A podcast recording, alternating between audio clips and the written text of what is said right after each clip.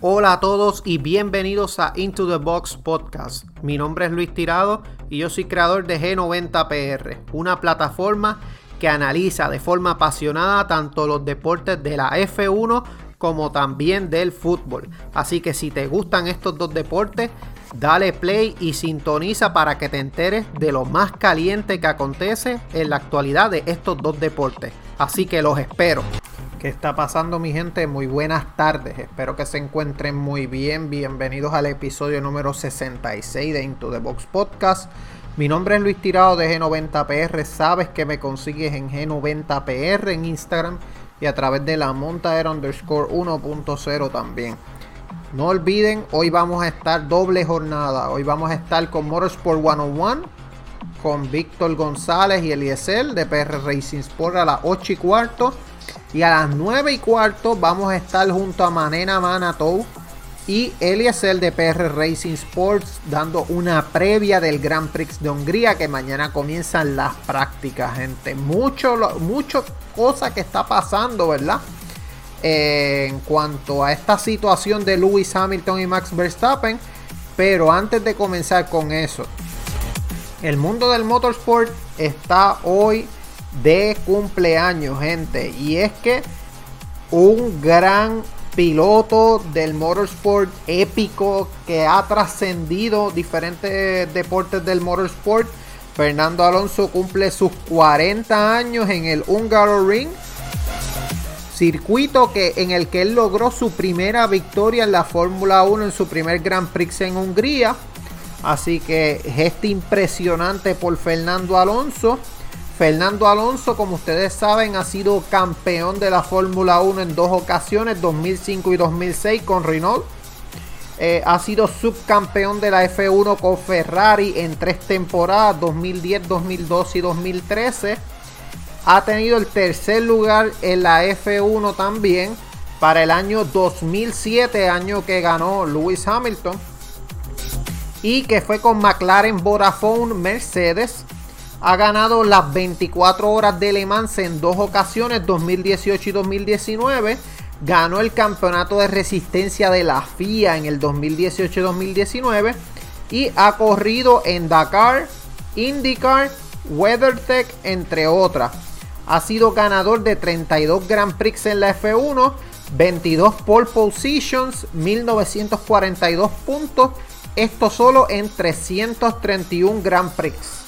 Así que muchas felicidades a Fernando Alonso, al mago, en su cumpleaños número 40. Esperemos que pueda tener una gran carrera en el Ring. Por otra parte, gente, también ustedes saben que hoy se hablaba mucho de la posible revisión de la situación de Hamilton y Verstappen en el Grand Prix de Silverstone.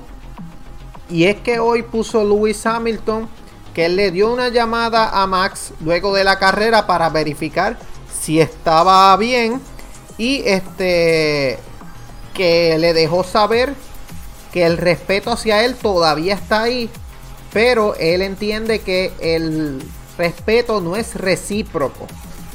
También hablando con respecto a lo que se estaba vislumbrando sobre una mayor sanción a Lewis Hamilton, los stewards, eh, o sea, los oficiales, determinaron que no iban a proceder con el reclamo de Red Bull.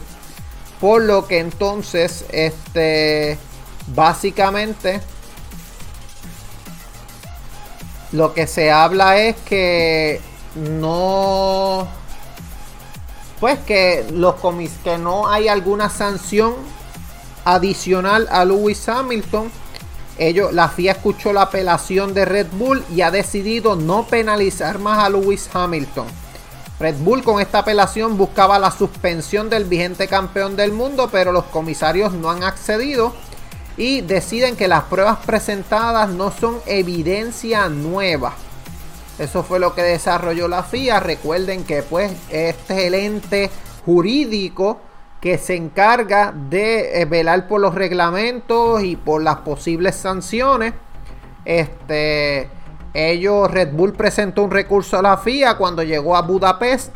Sin embargo, pues ellos entendieron que no se que no habría que tomar alguna decisión adicional con respecto a la, a la sanción.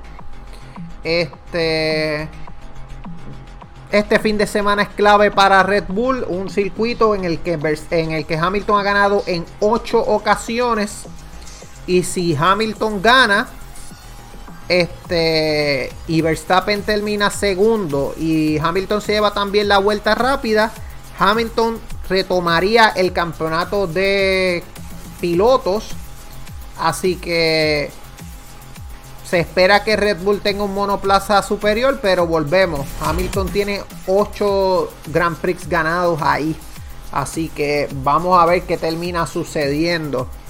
También esté hablando un poco sobre Hamilton. Hamilton ha dicho que pese a la sanción, él cree que no hizo nada mal. Reconoce que se dejó llevar por las emociones tras su octava victoria en Silverstone. Y él lo que dice es que básicamente eh, él repetiría el mismo movimiento al igual que lo hizo en Silverstone, ya que lo ha analizado una y otra vez y desde su experiencia no lo cambiaría. También asegura que desconocía que Max estaba en el hospital en el momento de celebrar la victoria. Por eso fue que Max decía que era irrespetuoso lo que había hecho Hamilton. Pero él cree que no fuera el caso porque ya desconocía Hamilton lo que le había pasado a Max y que estaba en el hospital. Este, así que esas son las palabras de Hamilton. Todavía siguen, este, ¿verdad? Eh, echándose comentarios ambos. Y Mercedes tira un comunicado. Mercedes dice que en adición a, a traer el incidente hacia o finalizar el incidente, Esperemos que esta decisión marque el final de un eh, de una oportunidad por la gerencia de Red Bull de manchar el nombre, el gran nombre y deportivo de Lewis Hamilton con su integridad. Así que eso es lo que siguen este las se sigue la tiraera entre ambos equipos. Este Grand Prix promete, vamos a ver qué termina pasando, ¿verdad? Pero de verdad, este promete. También este alguna, ¿verdad? De, con respecto a las sanciones, en el pasado, este, esto más en el caso de que se hubiera aumentado una sanción luego de una, de una apelación esto ocurrió entre James Hunt y Nicky Lauda en el 76, cuando luchaban por el campeonato. En el Grand Prix de España del 2 de mayo fue ganado por Hunt, que cruzó la línea con más de 30 segundos de ventaja sobre Lauda, pero fue descalificado cuando los controles posteriores a la carrera determinaron que su monoplaza era 1.5 centímetros más ancho, por lo que esto le dio la victoria a Nicky Lauda.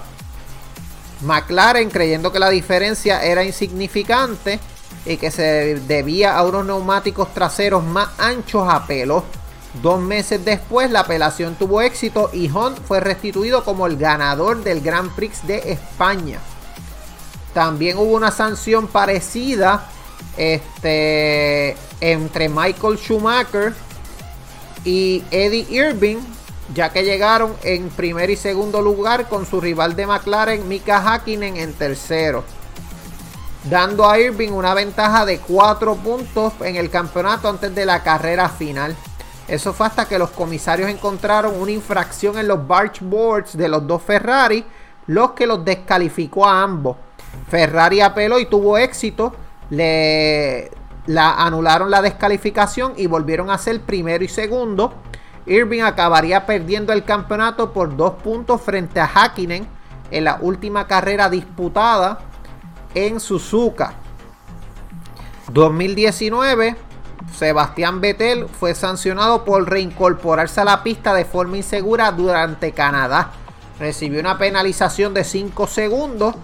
Esto terminó en segundo lugar detrás de Lewis Hamilton. En un principio Ferrari tenía la intención de apelar, pero finalmente no lo hicieron. Y el más reciente es el de Racing Point, que pues ustedes saben que eh, terminaron multando al equipo con 400 mil euros y 15 puntos de campeonato, pero se le permitió mantener las piezas. Así que esos son algunos incidentes, ¿verdad? Que han pasado. Por otra parte, para ir ya cerrando, ¿verdad, gente? Eh, con respecto a Fórmula 1, tenemos que Carlos Sainz habla, habla sobre de que un Ring no es una pista Ferrari, pero es mejor que las anteriores. Él dice que insisten que Hungría no es una pista de baja velocidad como Mónaco o Baku, pero cree que Ferrari puede ser más competitivos por la ausencia de rectas. Ya que la Ring, o sea, el Grand Prix de Hungría, no encaja a la perfección con las prestaciones de Ferrari. Hay quien piensa que es un circuito de baja velocidad o lo comparan con Mónaco sin muros. Sin embargo, es una pista sin muchas rectas, pero no es una pista lenta, es una pista de velocidad media. Y si mira las cámaras on board, vamos muy rápido, no vamos en segunda o tercera como ocurre en Mónaco. No hay rectas, pero es una pista de velocidad media. Es una buena pista para nosotros con menos rectas que Silverstone y Austria. Podemos ser un poco más competitivos, pero las curvas aquí no son como todo el mundo piensa. Pista pista Ferrari como Mónaco, no. Un Ring no es un Mónaco ni Baku, tiene curvas más rápidas, así que no diré que es una pista Ferrari. Una mejor que la última, puede que sí. Esas fueron las palabras de Carlos Sainz con respecto al Grand Prix de Hungría, que este Grand Prix no le ha dado muy buenos resultados ni a McLaren ni a Ferrari, pero ellos esperan cambiar esto. Así que vamos a ver qué termina sucediendo. Y Ferrari espera dar la sorpresa de los equipos de la zona media en el 2022. Creen que la aerodinámica y la suspensión serán aspectos clave en las reglas. Ellos lo que dicen es, ¿verdad? De que Laurent, Mekis, director deportivo de Ferrari, cree que la normativa que entrará en vigor a partir del 2022 podrá tener poder suficiente para cambiar las cosas. Él lo que básicamente establece es que las nuevas normas se han creado con el propósito de igualar las cosas en la parrilla, lo que puede ofrecer oportunidades interesantes a los equipos de zona media. Todos somos conscientes de ello, estemos delante o detrás, somos conscientes de que habrá cambios. Ha habido muchos cambios en la normativa, ha habido cambios en el pasado, quizás no de esa magnitud. Sabemos que existe un verdadero potencial para cambiar el orden de la parrilla. No creo que todo dependa del rendimiento de los neumáticos, pero creo que estará en la combinación de los conceptos del monoplaza, reglas nuevas, aerodinámica, cómo interactúan con los neumáticos y cómo hacemos que todo funcione. Creo que vamos a ver sorpresas.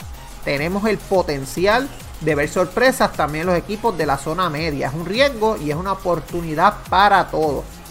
Así que eso es lo que se está hablando de Fórmula 1, gente. Vamos a entrar rapidito a fútbol. Y es que Neymar ha tenido un detalle con Iván Rakitic. Eh, le envió una jersey de él, del PSG precisamente, y mucha suerte esta temporada. Recuerden que ambos son muy buenos amigos, a pesar de que están en ambos equipos. Y Rakitic le eh, respondió a él, muchas gracias por tu camiseta hermano. Una pena que no estuviste ayer, se te echa de menos. Disfruta de tus últimos días de vacaciones y después una gran temporada. Esas fueron las palabras de Iván Rakitic con respecto al regalito que le hizo Neymar Jr.